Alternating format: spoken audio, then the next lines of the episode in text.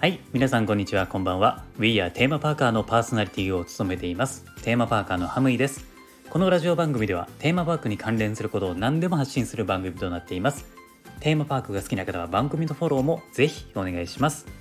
さて今回のテーマなんですけれども、えー、進撃の巨人についてお話をしようと思います。今日ですね、えー、6月9日に進撃の巨人の漫画の最終巻が発売になったんですよね。あちなみにあの漫画に関するネタバレは一切今回言わないので安心してください僕もねあの漫画をずっと読んでいたんで最終巻を読み終えたんですけれども、えー、まああの最後までね見届けられてよかったなっていうふうに思ったのと終わることってめっちゃ寂しいんですよね。まあ、こればっかりはあの漫画だけに限らず終わりっていうのは何に関しても寂しいですよね。まあこの「進撃の巨人」なんですけれどもご存知の方もね多いと思うんですけれどもユニバーサル・スタジオ・ジャパンとコラボしていたことがあったんですよね。えー、これはですね、クールジャパンっていうイベントで、日本で人気のアニメとかゲームの作品とコラボするイベントがあったんですけれども、その中にも「進撃の巨人」が入っていたんですよ。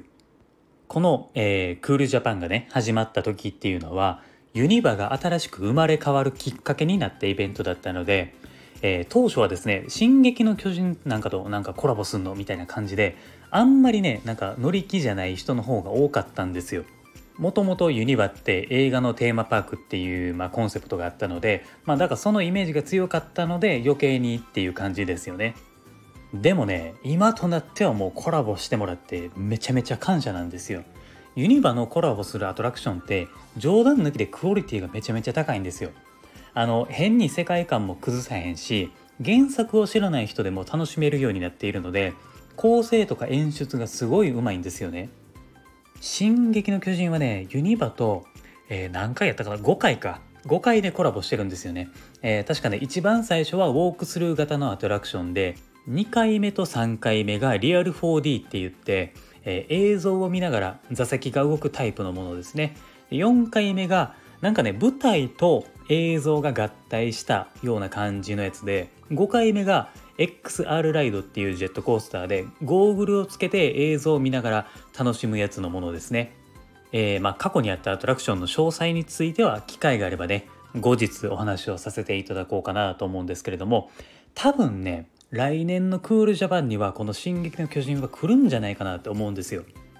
通常だとね、えー、クールジャパンの期間っていうのは新年の1月から始まることが多いんですよ。で今年の開催はなかったので余計に来年はあると思うんですよね。まああの、ワンピースのプレミアムショーとかも、えー、今年から復活してるんで、まあ何らかのアクションはあるでしょうね。